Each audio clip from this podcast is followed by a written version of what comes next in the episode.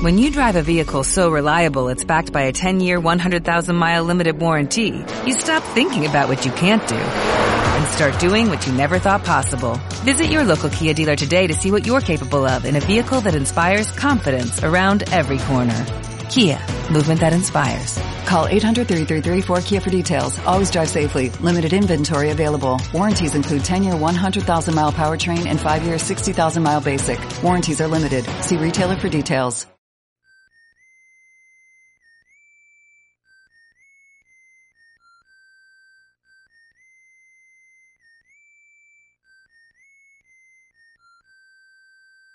El anticuario del perverso.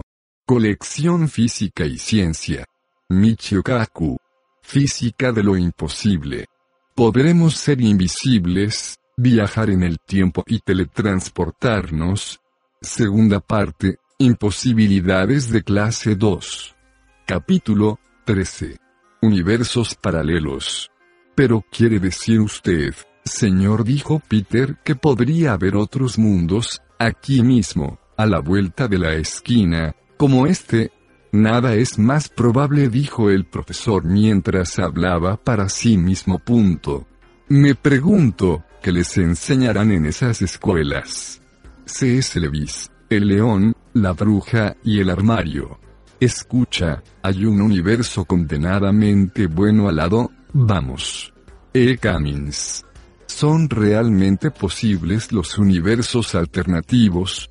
Son un artificio favorito de los guionistas de Hollywood, como en el episodio de Star Trek titulado Espejo, Espejo. El capitán Kirk es transportado accidentalmente a un extraño universo paralelo en el que la Federación de Planetas es un imperio malvado donde reina la conquista brutal, la avaricia y el saqueo. En dicho universo Spock lleva una barba amenazadora y el capitán Kirk es el jefe de una banda de piratas voraces que esclaviza a sus rivales y asesina a sus superiores. Los universos alternativos nos permiten explorar el mundo del que pasarías y sus deliciosas e intrigantes posibilidades. En los cómics de Superman, por ejemplo, se han presentado varios universos alternativos en los que el planeta natal de Superman, Krypton, nunca explotó, o donde Superman revela finalmente su verdadera identidad como el afable Clark Kent se casa con Lois Lane y tiene super niños. Pero pertenecen los universos paralelos solo al ámbito de la dimensión desconocida, o tienen una base en la física moderna. A lo largo de la historia, desde las sociedades más antiguas, la gente siempre ha creído en otros planos de existencia, hogares de los dioses o de los espíritus. La iglesia cree en el cielo, el infierno y el purgatorio. Los budistas tienen el nirvana y los diferentes estados de conciencia. Y los hindúes tienen miles de planos de existencia. En un intento de explicar dónde podría estar localizado el cielo, los teólogos cristianos han especulado a menudo con que quizá Dios vive en un plano dimensional más alto. Es sorprendente que si existieran dimensiones más altas, serían posibles muchas de las propiedades que se atribuyen a los dioses un ser en una dimensión más alta, podría desaparecer y reaparecer a voluntad, o atravesar las paredes poderes normalmente atribuidos a las deidades. La idea de los universos paralelos se ha convertido hace poco en uno de los temas más acaloradamente discutidos en la física teórica. Hay, de hecho, varios tipos de universos paralelos que nos obligan a reconsiderar lo que entendemos por real. Lo que está en juego en estos debates sobre universos paralelos es nada menos que el significado de la propia realidad. Hay al menos tres tipos de universos paralelos que se discuten con intensidad en la literatura científica. A el hiperespacio, o dimensiones más altas. B grande el multiverso, y C los universos paralelos cuánticos. Hiperespacio el universo paralelo que ha sido objeto del más largo debate histórico es uno de dimensiones más altas. El hecho de que vivamos en tres dimensiones, longitud, anchura y altura, es de sentido común. Independientemente de cómo movamos un objeto en el espacio, todas las posiciones pueden describirse por estas tres coordenadas. De hecho, con estos tres números podemos localizar cualquier objeto en el universo, desde la punta de nuestra nariz a la más lejana de las galaxias. Una cuarta dimensión espacial parece violar el sentido común. Si, por ejemplo, dejamos que el humo llene una habitación, no vemos que desaparezca en otra dimensión. En ninguna parte de nuestro universo vemos objetos que desaparezcan o se fuguen a otro universo. Esto significa que cualesquiera dimensiones más altas, si existen, deben ser de un tamaño menor que el de un átomo. Tres dimensiones espaciales forman la base fundamental de la geometría griega. Aristóteles, por ejemplo, escribió en su ensayo sobre el cielo, la línea tiene magnitud en una dirección, el plano en dos direcciones y el sólido en tres direcciones, y más allá de estas no hay otra magnitud porque las tres son todo. En el 150 de C. Ptolomeo de Alejandría ofreció la primera demostración de que las dimensiones más altas eran imposibles. En su ensayo sobre la distancia razonaba como sigue. Tracemos tres líneas que son mutuamente perpendiculares, como las líneas que forman la esquina de una habitación. Evidentemente, decía, no puede dibujarse una cuarta línea perpendicular a las otras tres, y por ello una cuarta dimensión debe ser imposible, lo que él demostró en realidad era que nuestros cerebros son incapaces de visualizar la cuarta dimensión. Un PC calcula siempre en un hiperespacio. Durante dos mil años, cualquier matemático que se atreviera a hablar de la cuarta dimensión se arriesgaba a ser ridiculizado. En 1685 el matemático John Wallis polemizó contra la cuarta dimensión, calificándola de monstruo de la naturaleza, menos posible que una quimera o un centauro.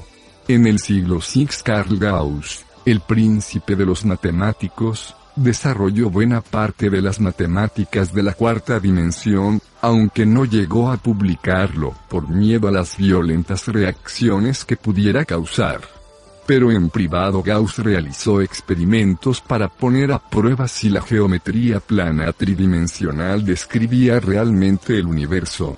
En un experimento situó a sus ayudantes provistos de linternas en tres cimas montañosas que formaban un enorme triángulo. Gauss midió entonces los ángulos de cada esquina del triángulo. Para su decepción, encontró que los ángulos internos sumaban 180 grados.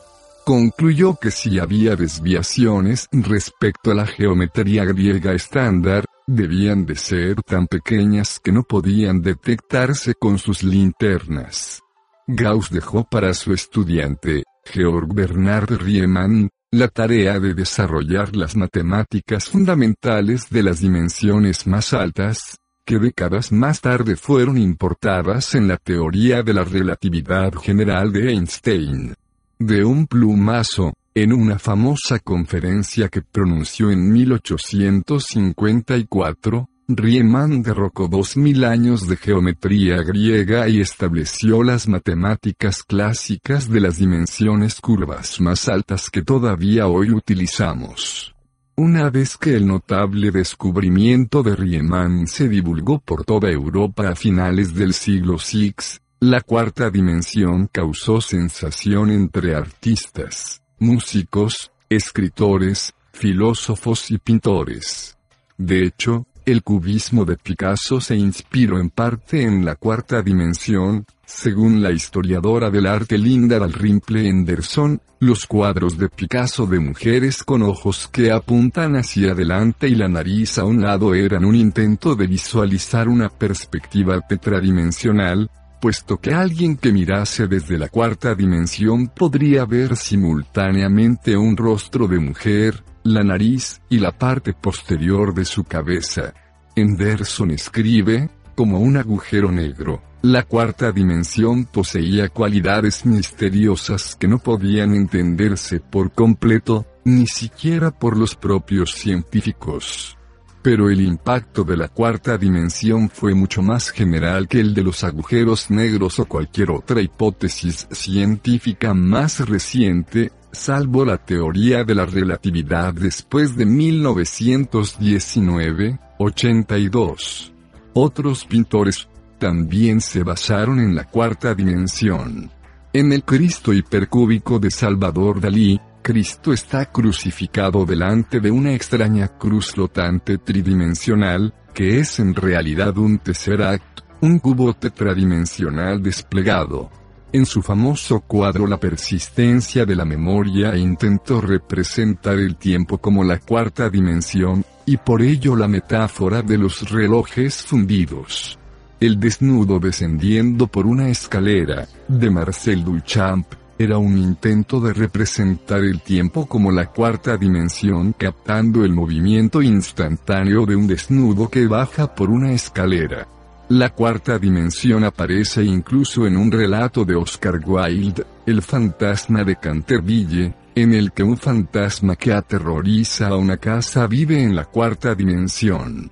La cuarta dimensión aparece también en varias obras de H. G. Wells, entre ellas El hombre invisible, la historia de Platner y la visita maravillosa, en la última, que desde entonces ha servido de inspiración para numerosas películas de Hollywood y novelas de ciencia ficción, nuestro universo colisiona de algún modo con un universo paralelo. Un desgraciado ángel del otro universo cae en el nuestro después de recibir un disparo accidental de un cazador. Horrorizado por la avaricia, la mezquindad y el egoísmo de nuestro universo, el ángel acaba suicidándose. La idea de universos paralelos fue también explorada, medio en broma, por Robert Heinlein en El número de la bestia. Heinlein imagina un grupo de cuatro valientes individuos que irrumpen en universos paralelos en el deportivo interdimensional de un profesor loco. En la serie de televisión Slivers, un joven lee un libro y se inspira para construir una máquina que le permitiría deslizarse entre universos paralelos. El libro que el joven estaba leyendo era en realidad mi libro hiperespacio. Pero, históricamente, la cuarta dimensión ha sido considerada una mera curiosidad por parte de los físicos. Nunca se ha encontrado prueba de dimensiones más altas. Esto empezó a cambiar en 1919, cuando el físico Theodor Kaluza escribió un artículo muy controvertido que sugería la presencia de dimensiones más altas. Kaluza partía de la teoría de la relatividad general de Einstein, pero la situaba en cinco dimensiones, una dimensión de tiempo y cuatro dimensiones de espacio, puesto que el tiempo es la cuarta dimensión espaciotemporal, los físicos se refieren a la cuarta dimensión espacial como la quinta dimensión. Si la quinta dimensión se hacía más y más pequeña, las ecuaciones se desdoblaban mágicamente en dos partes. Una parte describe la teoría de la relatividad estándar de Einstein, pero la otra parte se convierte en la teoría de la luz de Maxwell. Esta era una revelación sorprendente. Quizá el secreto de la luz está en la quinta dimensión. El propio Einstein quedó impresionado por esta solución, que parecía ofrecer una elegante unificación de la luz y la gravedad. Einstein estaba tan aturdido por la propuesta de Kaluza que meditó sobre ella durante dos años antes de recomendar finalmente que el artículo fuera publicado.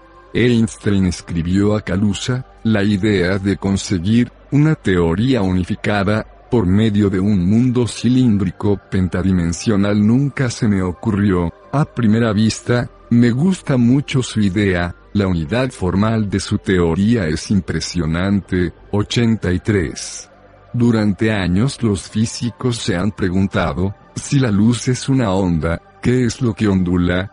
La luz puede atravesar miles de millones de años luz de espacio vacío, pero el espacio vacío es un vacío, privado de cualquier material. Entonces, que ondula en el vacío. Con la teoría de Calusa teníamos una propuesta concreta para responder a este problema, la luz es ondulaciones en la quinta dimensión. Las ecuaciones de Maxwell, que describen de forma precisa todas las propiedades de la luz, emergen simplemente como las ecuaciones para ondas que viajan en la quinta dimensión. Imaginemos peces que nadan en un estanque poco profundo. Nunca podrían sospechar la presencia de una tercera dimensión, porque sus ojos apuntan de lado, y solo pueden nadar hacia adelante y hacia atrás, a izquierda y derecha. Para ellos una tercera dimensión parecería imposible. Pero imaginemos ahora que llueve sobre el estanque. Aunque ellos no pueden ver la tercera dimensión, pueden ver claramente las sombras de las ondulaciones en la superficie del estanque. Del mismo modo, la teoría de Calusa explicaba la luz como ondulaciones que viajan en la quinta dimensión. Calusa daba también una respuesta a la cuestión de dónde estaba la quinta dimensión. Puesto que no vemos pruebas de una quinta dimensión, debe estar tan fuertemente enrollada que no puede ser observada, Imaginemos que tomamos una hoja de papel bidimensional y la enrollamos en un cilindro muy apretado. Visto a distancia, el cilindro parece una línea unidimensional. De esta manera, un objeto bidimensional se ha transformado en un objeto unidimensional al enrollarlo. Al principio, el artículo de Calusa causó sensación. Pero en los años siguientes se plantearon objeciones a esta teoría. ¿Cuál era el tamaño de esta nueva quinta dimensión? ¿Cómo se enrollaba? No podían encontrarse respuestas. Durante décadas Einstein siguió trabajando en su teoría intermitentemente. Tras su muerte, en 1955, la teoría fue pronto olvidada y llegó a ser una mera nota extraña a pie de página en la evolución de la física. La teoría de cuerdas. Todo esto cambió con la llegada de una teoría sorprendentemente nueva, llamada teoría de supercuerdas. En los años 80 los físicos se estaban ahogando en un mar de partículas subatómicas.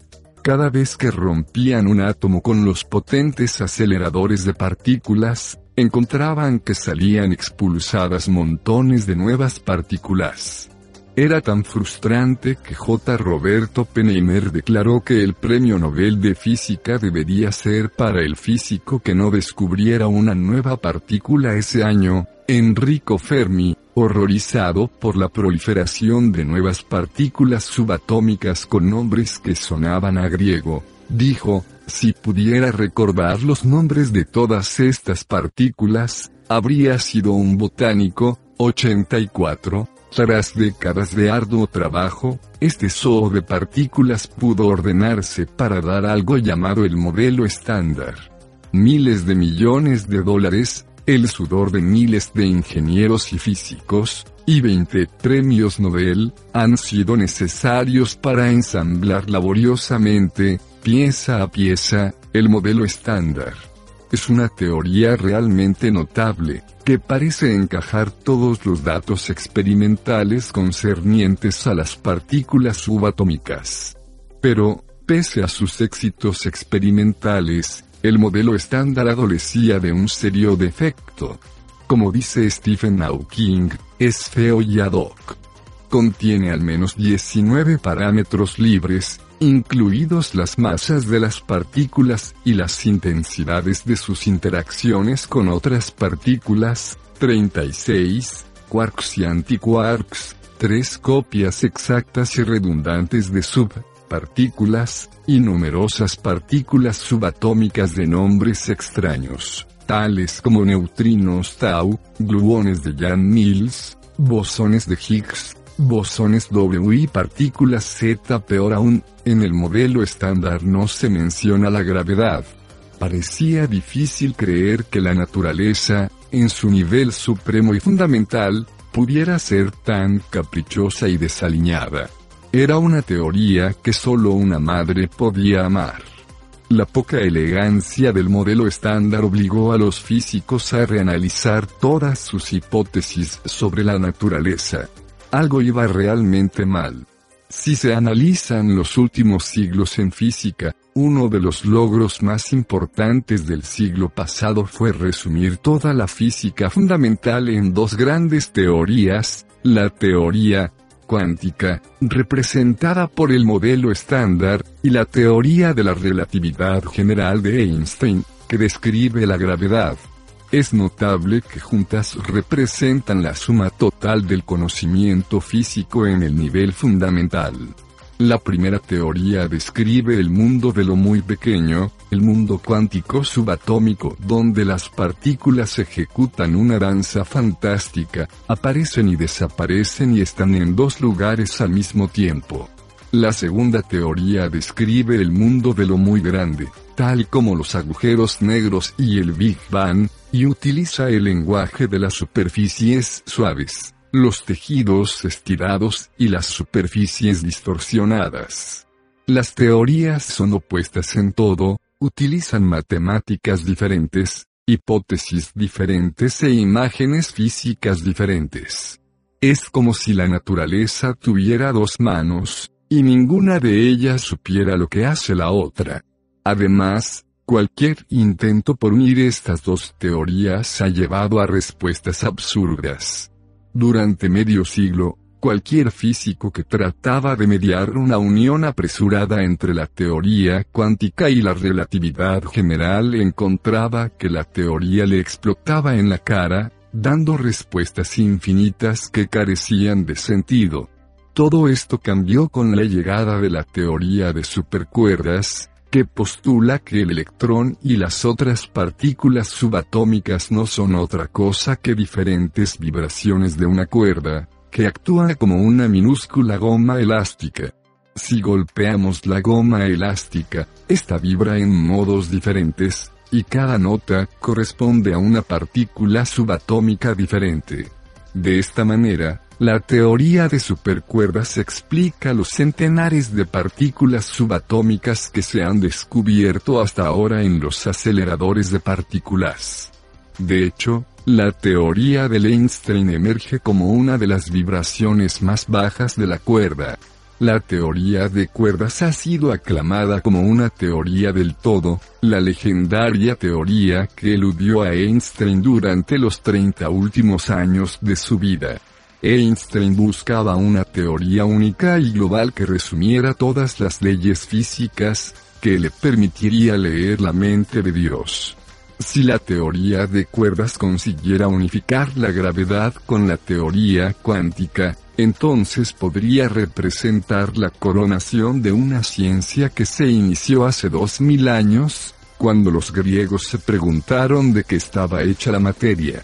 Pero la extraña característica de la teoría de cuerdas es que éstas solo pueden vibrar en unas dimensiones concretas del espacio-tiempo, solo pueden vibrar en 10 dimensiones. Si tratamos de crear una teoría de cuerdas en otras dimensiones, la teoría se viene abajo matemáticamente. Nuestro universo es, por supuesto, tetradimensional, con tres dimensiones de espacio y una de tiempo. Esto significa que las otras seis dimensiones deben de haber colapsado, o estar enrolladas, de algún modo, como la quinta dimensión de Calusa. Recientemente los físicos han dedicado serias reflexiones a demostrar o refutar la existencia de estas dimensiones más altas. Quizá la manera más simple de demostrar la existencia de estas dimensiones más altas sería encontrar desviaciones respecto a la ley de la gravedad de Newton. En el instituto aprendemos que la gravedad de la Tierra disminuye a medida que subimos al espacio exterior. Más exactamente, la gravedad disminuye con el cuadrado de la distancia de separación.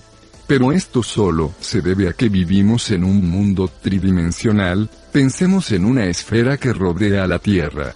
La gravedad de la Tierra se reparte uniformemente sobre la superficie de la esfera, de modo que cuanto mayor es la esfera, menor es la gravedad. Pero puesto que la superficie de la esfera crece como el cuadrado de su radio, la intensidad de la gravedad, repartida sobre la superficie de la esfera, debe disminuir con el cuadrado del radio. Pero si el universo tuviera cuatro dimensiones espaciales, entonces la gravedad debería disminuir con el cubo de la distancia de separación. Si el universo tuviera n dimensiones espaciales, entonces la gravedad debería disminuir con la potencia n1.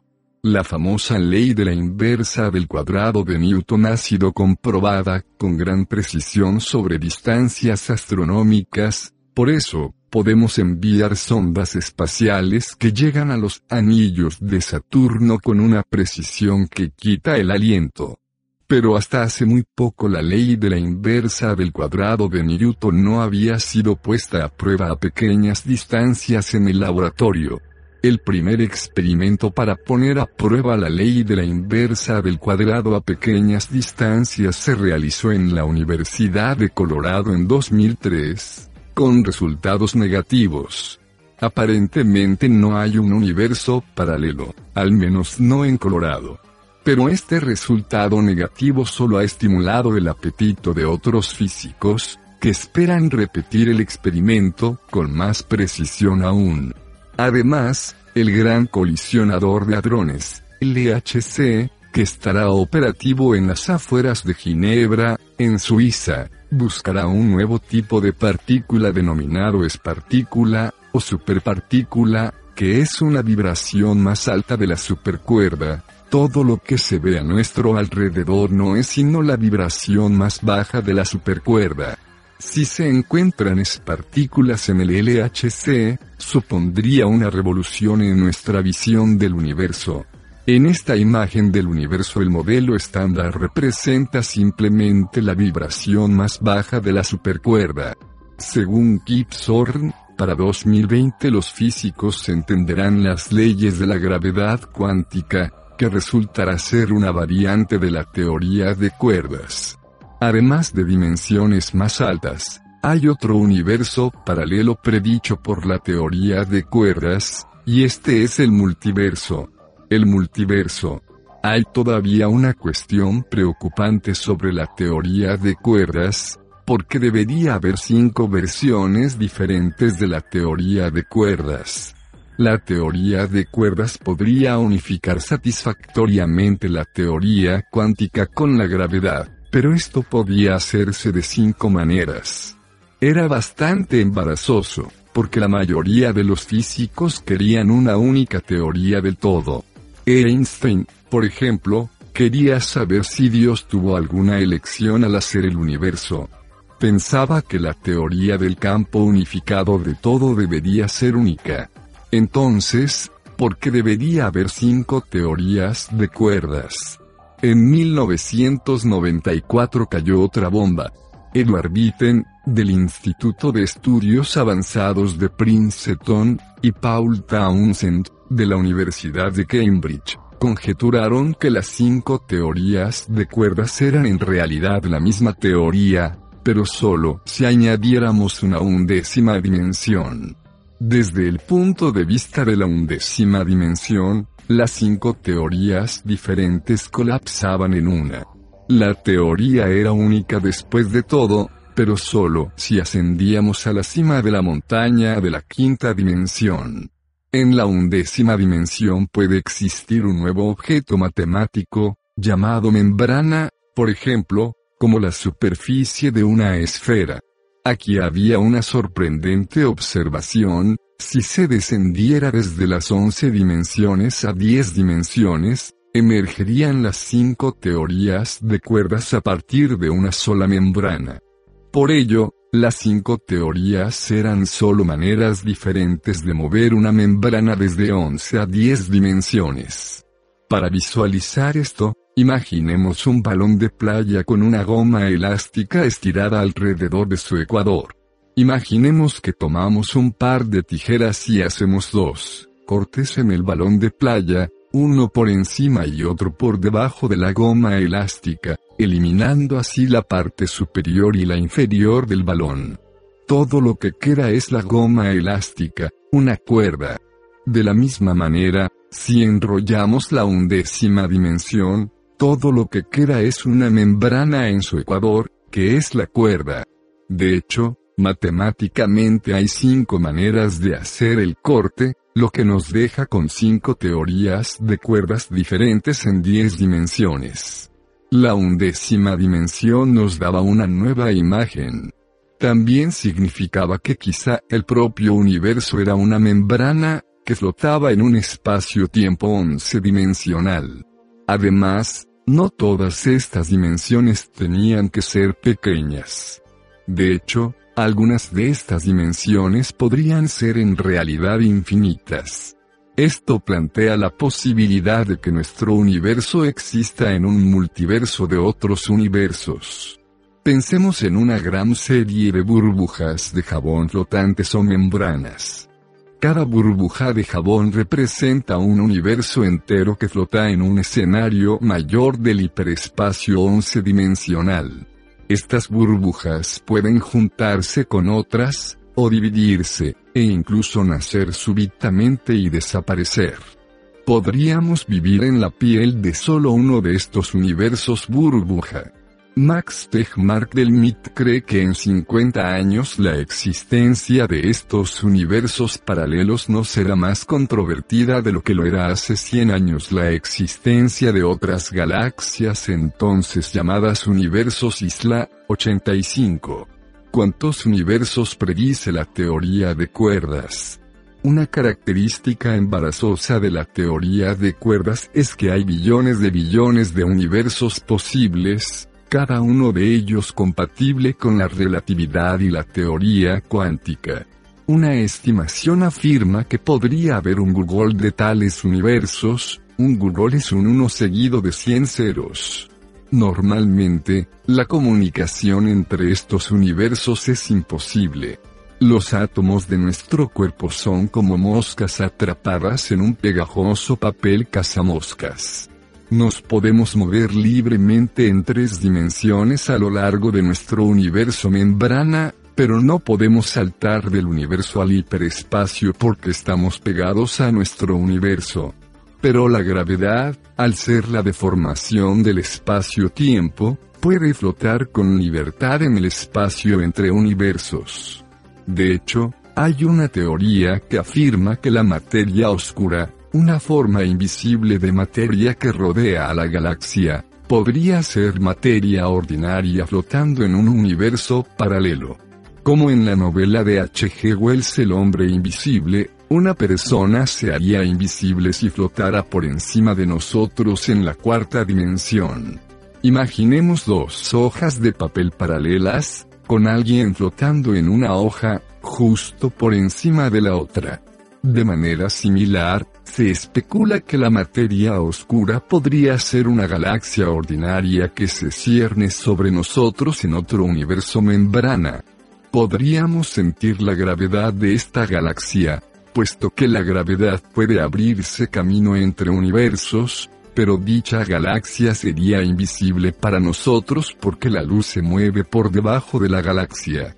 De este modo, la galaxia tendría gravedad pero sería invisible, lo que encaja en la descripción de la materia oscura, pero otra posibilidad es que la materia oscura podría consistir en la siguiente vibración de la supercuerda.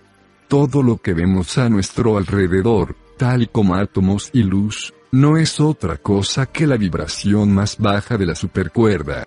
La materia oscura podría ser el siguiente conjunto más alto de vibraciones. Por supuesto, la mayoría de estos universos paralelos son probablemente universos muertos, que consisten en un gas informe de partículas subatómicas, como electrones y neutrinos. En estos universos el protón podría ser inestable, de modo que la materia tal como la conocemos se desintegraría y disolvería lentamente. Es probable que en muchos de estos universos no pudiera existir materia compleja, consistente en átomos y moléculas. Otros universos paralelos podrían ser precisamente lo contrario, y tener formas complejas de materia más allá de cualquier cosa que podamos concebir. En lugar de solo un tipo de átomo consistente en protones, neutrones y electrones, podrían tener una extraordinaria variedad de tipos de materia estable. Estos universos membrana también podrían colisionar y crear fuegos artificiales cósmicos. Algunos físicos de Princeton creen que quizá nuestro universo empezó como dos membranas gigantescas que colisionaron hace 13.700 millones de años. Según ellos, las ondas de choque de esta colisión cataclísmica crearon nuestro universo. Es notable que, cuando se exploran las consecuencias experimentales de esta extraña idea, encajan en apariencia con los resultados procedentes del satélite WMAP actualmente en órbita, esta se denomina la teoría del Big Splat. La teoría del multiverso tiene un hecho a su favor.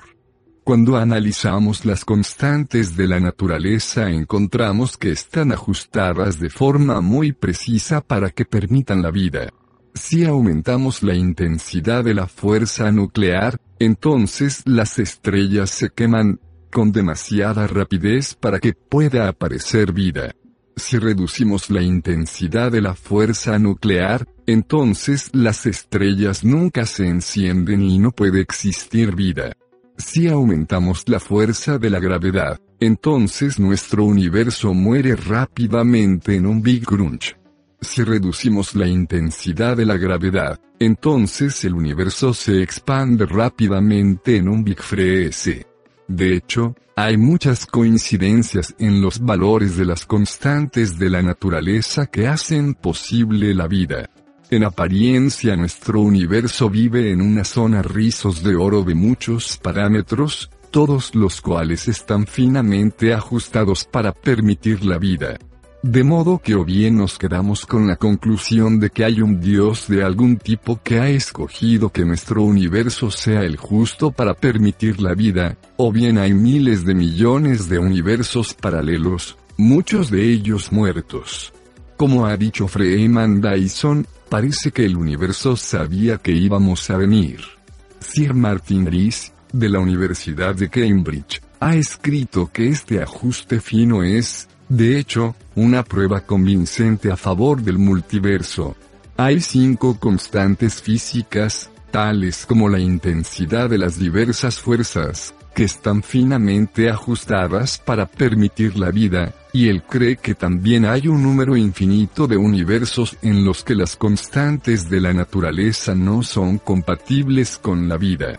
Este es el denominado principio antrópico. La versión débil afirma simplemente que nuestro universo está finamente ajustado para permitir la vida, puesto que nosotros estamos aquí para hacer esta afirmación. La versión fuerte dice que quizá nuestra existencia fue un subproducto de un diseño o propósito. La mayoría de los cosmólogos estarían de acuerdo con la versión débil del principio antrópico. Pero hay mucho debate sobre si el principio antrópico es un nuevo principio de la ciencia que pudiera llevar a nuevos descubrimientos y resultados, o si es simplemente una afirmación de lo obvio. La teoría cuántica. Además de dimensiones más altas y el multiverso, hay todavía otro tipo de universo paralelo, un tipo que provocó dolores de cabeza a Einstein y que continúa preocupando hoy a los físicos. Se trata del universo cuántico predicho por la mecánica cuántica ordinaria. Las paradojas dentro de la física cuántica parecen tan intratables que al premio Nobel Richard Feynman le gustaba decir que nadie entiende realmente la teoría cuántica. Resulta irónico que aunque la teoría cuántica es la teoría más satisfactoria nunca propuesta por la mente humana, hasta una precisión de una parte en 10 mil millones, está construida sobre un terreno de azar, suerte y probabilidades. A diferencia de la teoría newtoniana, que daba respuestas claras y definidas al movimiento de los objetos, la teoría cuántica solo puede dar probabilidades. Las maravillas de la era moderna, tales como los láseres, Internet, los ordenadores, la televisión, los teléfonos móviles, el radar, los hornos de microondas y muchas más cosas, se basan en las arenas movedizas de las probabilidades. El mejor ejemplo de esta paradoja es el famoso problema del gato de Rodinger, formulado por uno de los fundadores de la teoría cuántica, quien paradójicamente propuso el problema para destruir esta interpretación probabilista. Rodinger cargó contra esta interpretación de su teoría, afirmando, si tuviéramos que quedarnos con este condenado salto cuántico, entonces lamentaría haber estado involucrado en esto. 86. La paradoja del gato Rodinger es como sigue, un gato está colocado en una caja cerrada. En el interior, una pistola apunta al gato, y el gatillo está conectado a un contador Geiger próximo a un trozo de uranio. Normalmente, cuando el átomo de uranio se desintegra dispara el contador Geiger, y con ello la pistola, y el gato muere. El átomo de uranio puede estar desintegrado o no. El gato está o muerto o vivo. Esto es puro sentido común. Pero en teoría cuántica no sabemos con certeza si el uranio se ha desintegrado.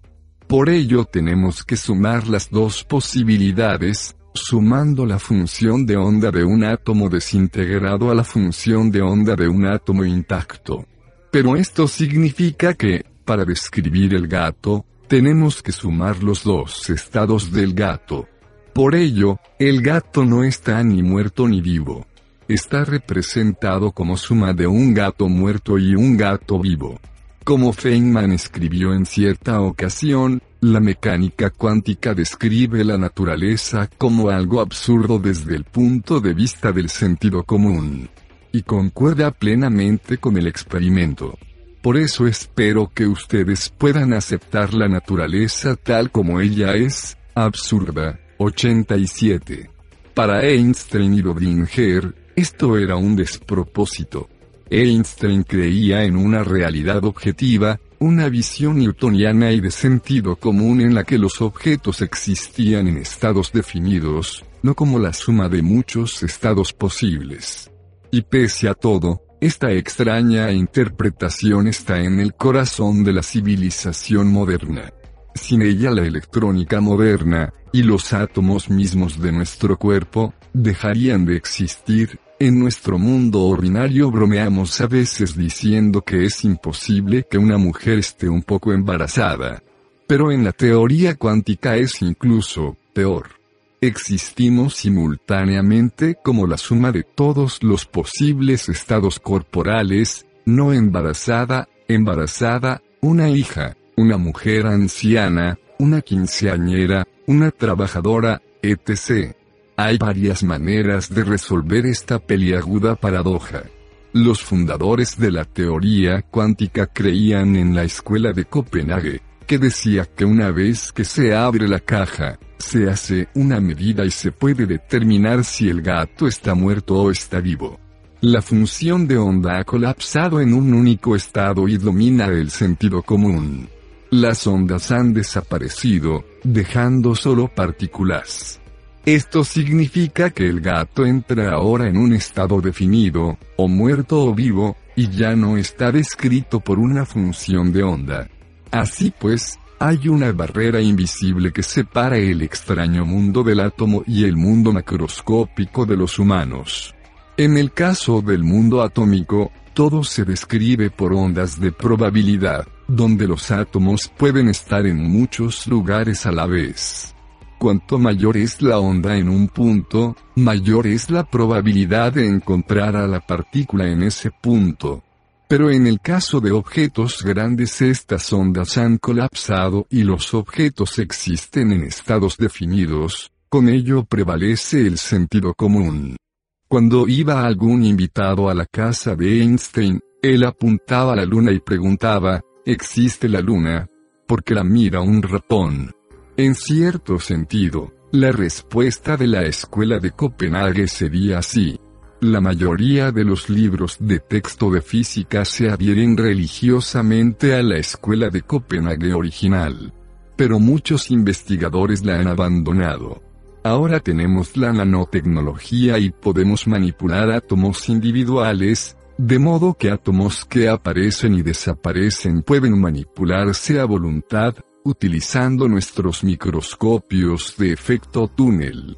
No hay ninguna pared invisible que separe el mundo microscópico del macroscópico. Hay un continuo. Hoy día no hay consenso en cómo resolver esta cuestión, que afecta al mismo corazón de la física moderna. En los congresos, muchas teorías compiten acaloradamente con otras. Un punto de vista minoritario es que debe haber una conciencia cósmica que llena el universo. Los objetos nacen cuando se hacen medidas, y las medidas son hechas por seres conscientes. Por ello debe haber una conciencia cósmica que llena el universo y determina en qué estado estamos. Algunos, como el premio Nobel Eugene Wigner, han argumentado que esto prueba la existencia de Dios o alguna conciencia cósmica. Wigner escribió, no era posible formular las leyes, de la teoría cuántica, de una forma plenamente consistente sin referencia a la conciencia. De hecho, él manifestó incluso un interés por la filosofía vedanta del hinduismo, en la que el universo está lleno de una conciencia que todo lo abarca. Otro punto de vista sobre la paradoja es la idea de los muchos mundos, propuesta por Hugh Everett en 1957, que afirma que el universo simplemente se desdobla por la mitad, con un gato vivo en una mitad y un gato muerto en la otra. Esto significa que hay una enorme proliferación o ramificación de universos paralelos cada vez que ocurre un suceso cuántico. Cualquier universo que pueda existir, existe. Cuanto más extraño es el universo, menos probable es, pero en cualquier caso estos universos existen. Esto significa que hay un mundo paralelo en el que los nazis ganaron la Segunda Guerra Mundial, o un mundo en donde la Armada Invencible nunca fue derrotada y todos hablan en español. En otras palabras, la función de onda nunca colapsa. Solo sigue su camino, desdoblándose felizmente en incontables universos. 88. Como ha dicho el físico del Mita Alan Guth, hay un universo en donde Elvis está todavía vivo, y Al Gore es presidente. El premio Nobel Frank Wilczek dice, nos asusta saber que infinitas copias de nosotros mismos, con ligeras variantes, están viviendo sus vidas paralelas, y que en cada instante nacen más duplicados y asumen nuestros muchos futuros alternativos. 89. Un punto de vista que está ganando popularidad entre los físicos es algo llamado de coherencia. Esta teoría afirma que todos estos universos paralelos son posibilidades, pero nuestra función de onda se ha desacoplado de ellos, es decir, ya no vibra al unísono con ellos, y por lo tanto ya no interacciona con ellos. Esto significa que dentro de su sala de estar usted coexiste simultáneamente con la función de onda de dinosaurios, alienígenas, piratas, unicornios, todos los cuales creen firmemente que el universo es el real, pero ya no estamos sintonizados con ellos. Según el premio Nobel Steven Weinberg, esto es, como sintonizar una emisora de radio en su sala de estar. Usted sabe que su sala de estar está inundada con señales procedentes de numerosas emisoras de radio de todo el país y todo el mundo. Pero su radio sintoniza solo una estación. Ya no es coherente con todas las demás emisoras. Para resumir, Weinberg señala que la idea de los muchos mundos es una idea miserable, con excepción de todas las demás ideas. Entonces, existe la función de onda de una malvada federación de planetas que somete a los planetas más débiles y mata a sus enemigos? Quizá, pero si es así, nosotros no estamos en coherencia con dicho universo. Universos cuánticos. Cuando Hugh Everett discutió su teoría de los muchos mundos con otros físicos, recibió reacciones de desconcierto o indiferencia. Un físico, Brice DeWitt, de la Universidad de Texas, puso objeciones a la teoría porque yo no puedo sentir como me desdoblo. Pero esto, decía Everett, es un caso similar al de Galileo cuando respondía a sus críticos que decían que no podían sentir que la Tierra se moviera. Finalmente DeWitt se pasó al lado de Everett y se convirtió en un destacado defensor de la teoría. Durante décadas, la teoría de los muchos mundos languideció en la oscuridad. Sencillamente era demasiado fantástica para ser cierta. Jonah Wheeler, tutor de Everett en Princeton, llegó a la conclusión de que había demasiado exceso de equipaje relacionado con la teoría. Pero una razón de que la teoría se haya puesto ahora de moda repentinamente es que los físicos están intentando aplicar la teoría cuántica al último dominio que se ha resistido a ser cuantizado, el propio universo. Aplicar el principio de incertidumbre al universo entero lleva de forma natural al multiverso. El concepto de cosmología cuántica parece al principio una contradicción en los términos. La teoría cuántica se refiere al mundo infinitesimalmente minúsculo del átomo, mientras que la cosmología se refiere al universo entero. Pero consideremos esto, en el instante del Big Bang el universo era mucho más pequeño que un electrón. Todos los físicos coinciden en que los electrones deben estar cuantizados, es decir, se describen mediante una ecuación de ondas probabilista, la ecuación de Dirac, y pueden existir en universos paralelos. Por ello, si los electrones deben estar cuantizados y si el universo fue una vez más pequeño que un electrón, entonces el universo debe existir también en estados paralelos una teoría que lleva de manera natural a una aproximación de muchos universos. Sin embargo, la interpretación de Copenhague de Niels Bohr tropezaba con problemas cuando se aplicaba al universo entero. La interpretación de Copenhague, que se enseña en cualquier curso de mecánica cuántica en doctorado, depende de un observador que hace una observación y colapsa la función de onda. El proceso de observación es absolutamente esencial para definir el mundo macroscópico, pero ¿cómo puede uno estar fuera del universo mientras está observando el universo entero? Si una función de onda describe el universo, entonces, ¿cómo puede un observador exterior colapsar la función de onda del universo? De hecho, algunos ven la incapacidad de observar el universo desde fuera del universo como un defecto fatal de la interpretación de Copenhague. En la aproximación de los muchos mundos la solución a este problema es simple, el universo simplemente existe en muchos estados paralelos, todos ellos definidos por una función de onda maestra llamada función de onda del universo. En cosmología cuántica el universo empezó como una fluctuación cuántica del vacío, es decir, como una minúscula burbuja en la espuma del espacio-tiempo. La mayoría de los universos bebé en la espuma del espacio-tiempo tienen un Big Bang e inmediatamente después tienen un Big Crunch. Por esto es por lo que nunca los vemos, porque son pequeños en extremo y de corta vida, surgen y desaparecen de repente en el vacío.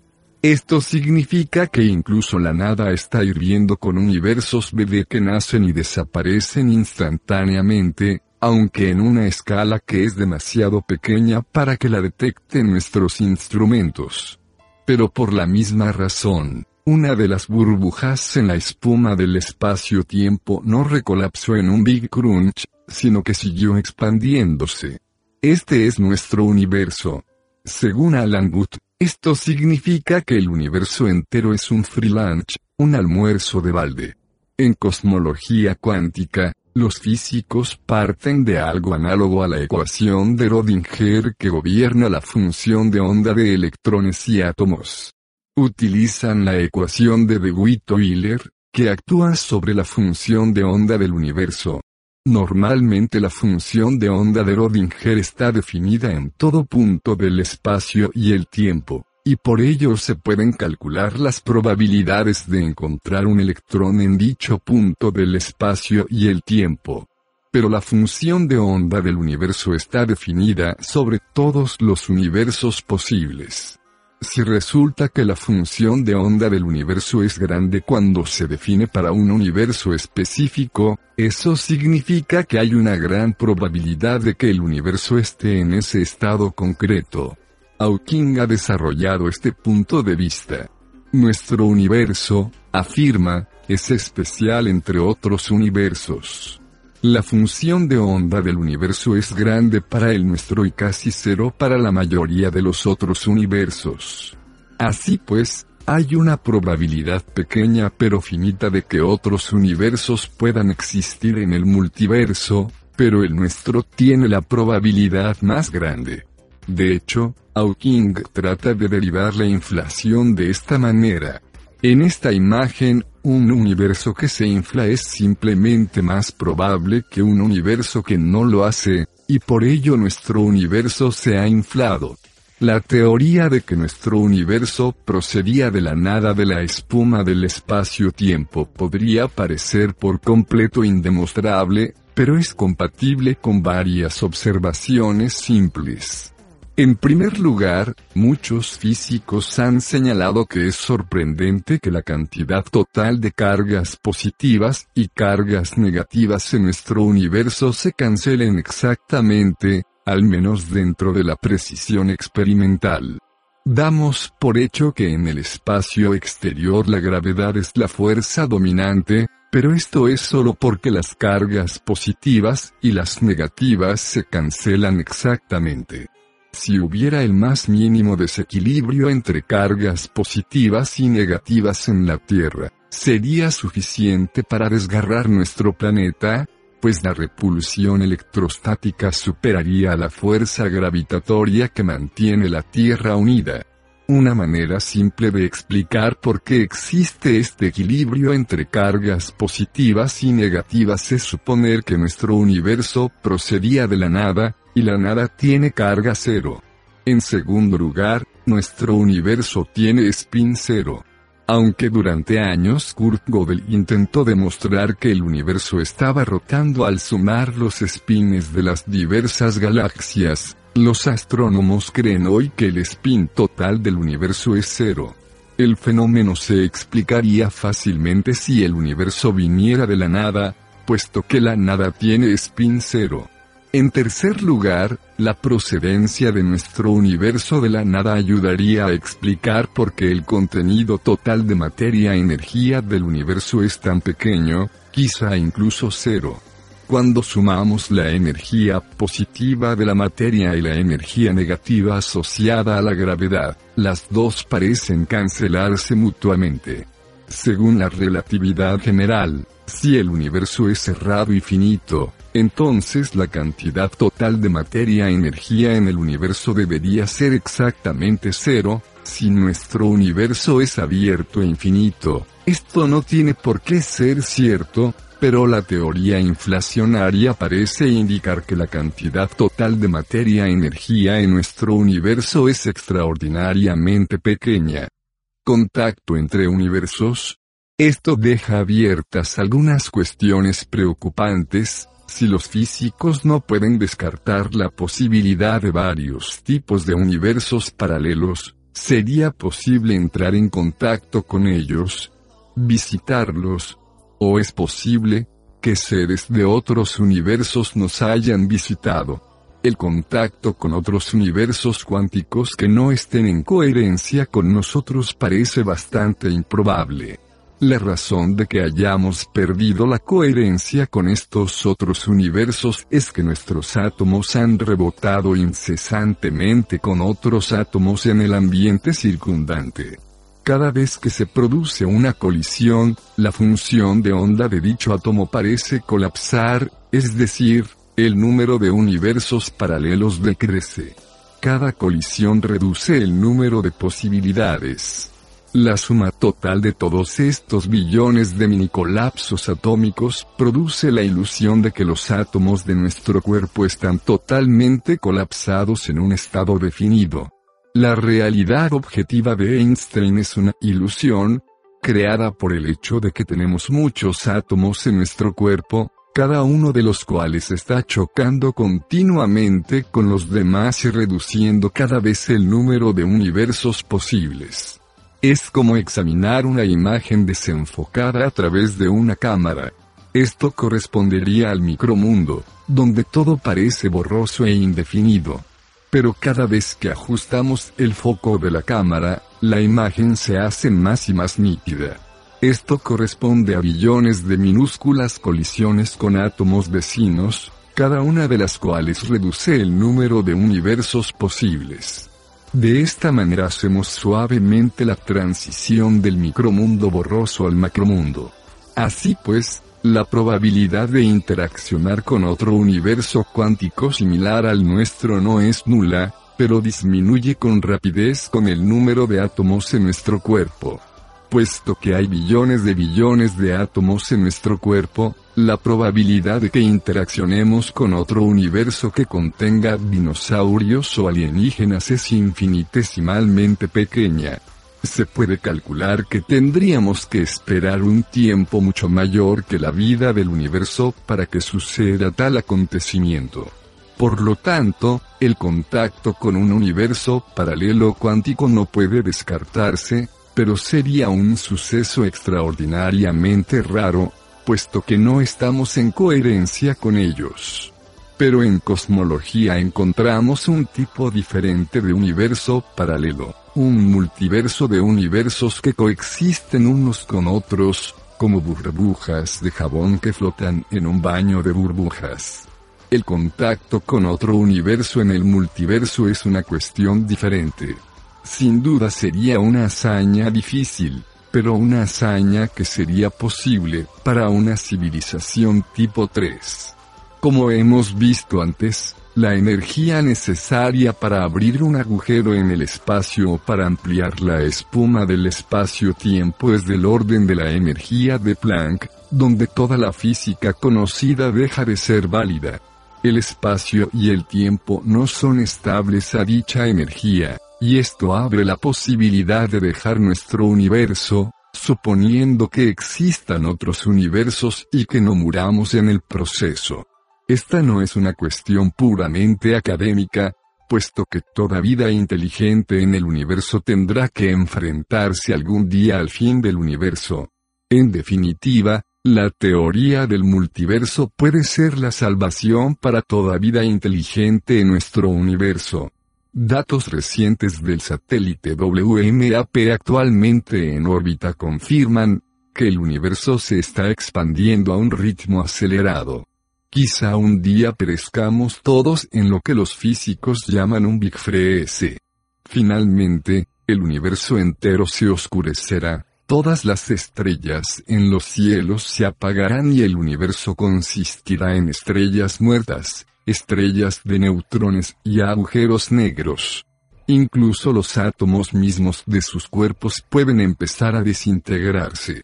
Las temperaturas se hundirán hasta cerca del cero absoluto, lo que hará la vida imposible. A medida que el universo se aproxime a ese punto, una civilización avanzada que se enfrente a la muerte final del universo podría contemplar la idea de hacer el último viaje a otro universo. Estos seres tendrían que elegir entre congelarse hasta la muerte o salir. Las leyes de la física son una garantía de muerte para toda vida inteligente, pero hay una cláusula de escape en dichas leyes. Una civilización semejante tendría que dominar la potencia de enormes colisionadores de átomos y de haces láser tan grandes como un sistema solar o un cúmulo estelar para concentrar una enorme potencia en un único punto y alcanzar la fabulosa energía de Planck.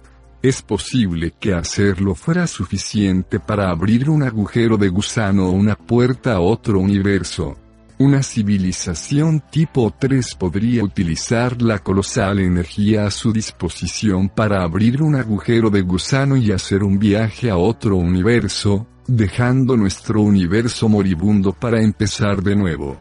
Un universo bebé en el laboratorio.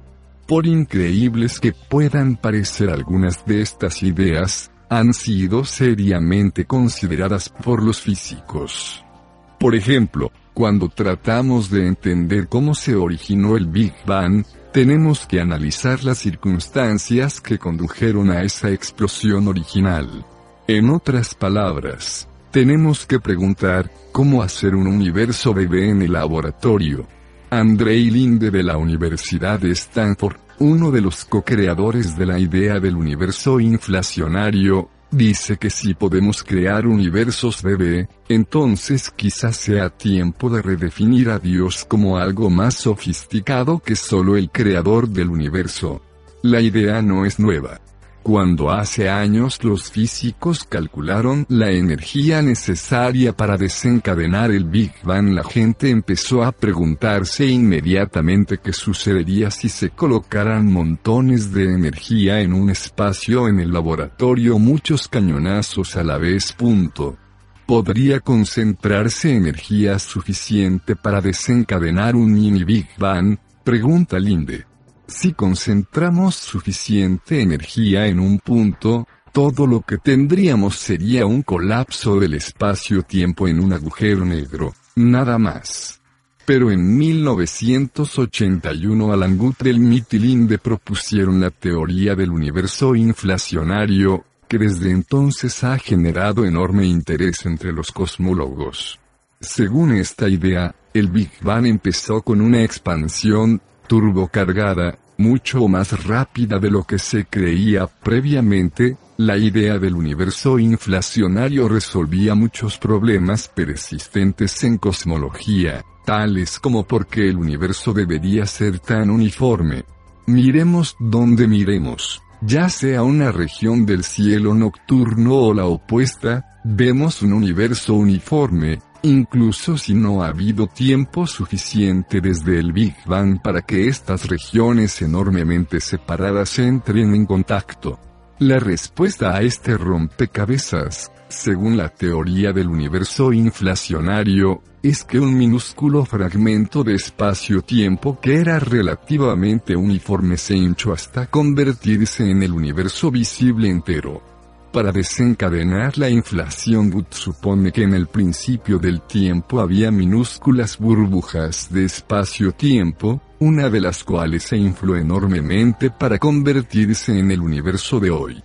De un golpe, la teoría del universo inflacionario respondía a numerosas preguntas cosmológicas. Además, es compatible con todos los datos que tenemos hoy procedentes del espacio exterior captados por los satélites WMAP y COBE. De hecho, es indiscutiblemente la primera candidata para una teoría del Big Bang. Pero la teoría del universo inflacionario plantea una serie de preguntas embarazosas. ¿Por qué empezó a inflarse esta burbuja? ¿Qué apagó la expansión? De la que resultó el universo actual, si la inflación sucedió una vez, podría suceder de nuevo.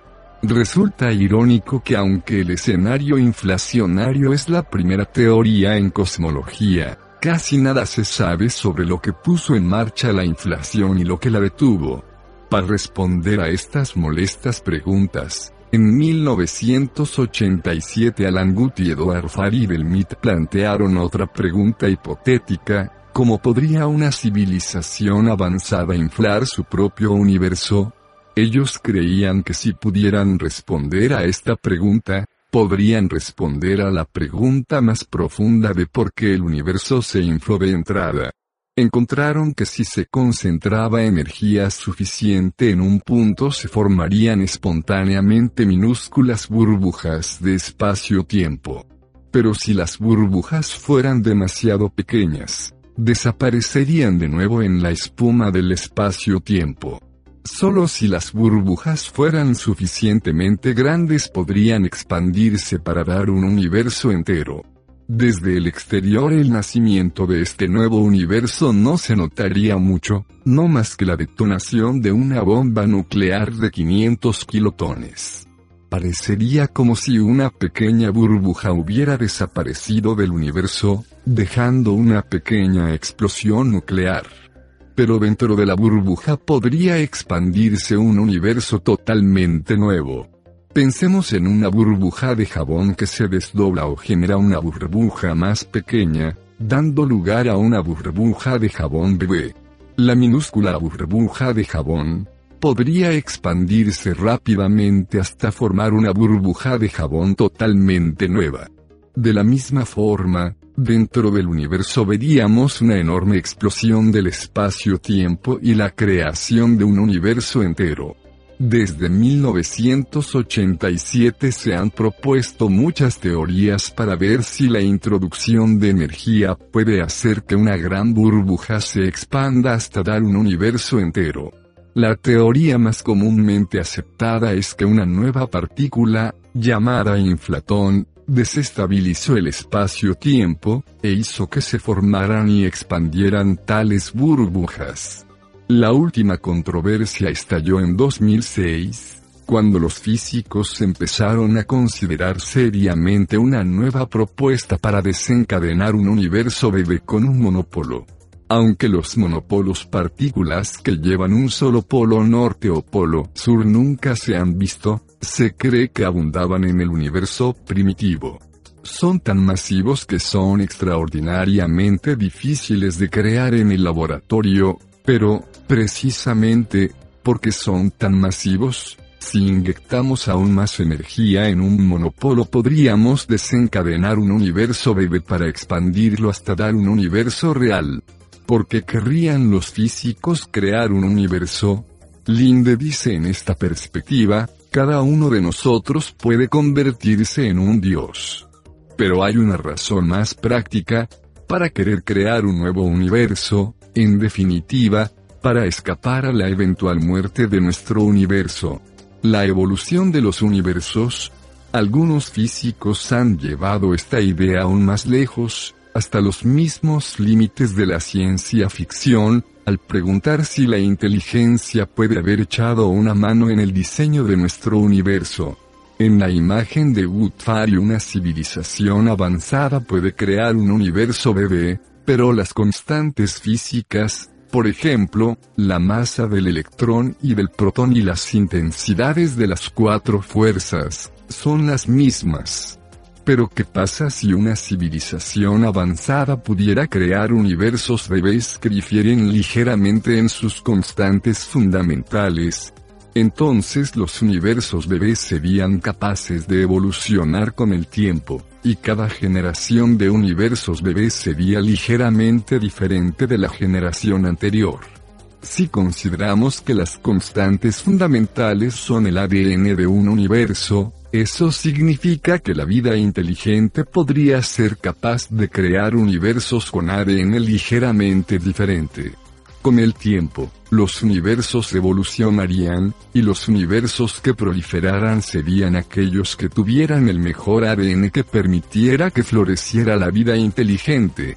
El físico Edward Harrison, basándose en una idea previa de Lee Smolin, ha propuesto una selección natural entre universos. Los universos que dominan el multiverso son precisamente los que tienen el mejor ADN, el que es compatible con crear civilizaciones avanzadas que, a su vez, crean más universos bebés. Supervivencia de los más adaptados es simplemente supervivencia de los universos que son más proclives a producir civilizaciones avanzadas. Si esta imagen es correcta, explicaría por qué las constantes fundamentales del universo están finamente ajustadas para permitir la vida significa sencillamente que los universos con las deseables constantes fundamentales compatibles con la vida son los que proliferan en el universo. Aunque esta idea de evolución de universos es atractiva porque podría explicar el problema del principio antrópico, la dificultad reside en que no puede ponerse a prueba y no se puede refutar. Tendremos que esperar hasta tener una teoría del todo completa antes de poder dar sentido a esta teoría. Actualmente, nuestra tecnología es demasiado primitiva para revelar la presencia de estos universos paralelos. Por lo tanto, todo esto se clasificaría como una imposibilidad de clase imposible hoy, pero que no viola las leyes de la física. Punto. En una escala de miles a millones de años, estas especulaciones podrían convertirse en la base de una tecnología para una civilización tipo 3. Fin de capítulo 13. Universos paralelos, fin de la segunda parte, imposibilidades de clase 2. Parte 2, imposibilidades de clase 2. 10. Antimateria y antiuniversos. La producción de antiátomos y la antiquímica. Un cohete de antimateria. Antimateria en forma natural. El fundador de la antimateria. Dirac y Newton. Antigravedad y antiuniversos. 11. Más rápido que la luz. Einstein el fracasado. Einstein y la relatividad. Escapatorias de la teoría de Einstein. La propulsión al cubierre y la energía negativa. Agujeros de gusano y agujeros negros. La energía de Planck y los aceleradores de partículas. 12. El viaje en el tiempo. Cambiar el pasado. El viaje en el tiempo, un terreno de juego para los físicos. Paradojas y enigmas del tiempo. 13. Universos paralelos. Hiperespacio. La teoría de cuerdas. El multiverso. La teoría cuántica. Universos cuánticos. Contacto entre universos. Un universo bebé en el laboratorio. La evolución de los universos. Título, Física de lo imposible, por Michio Kaku.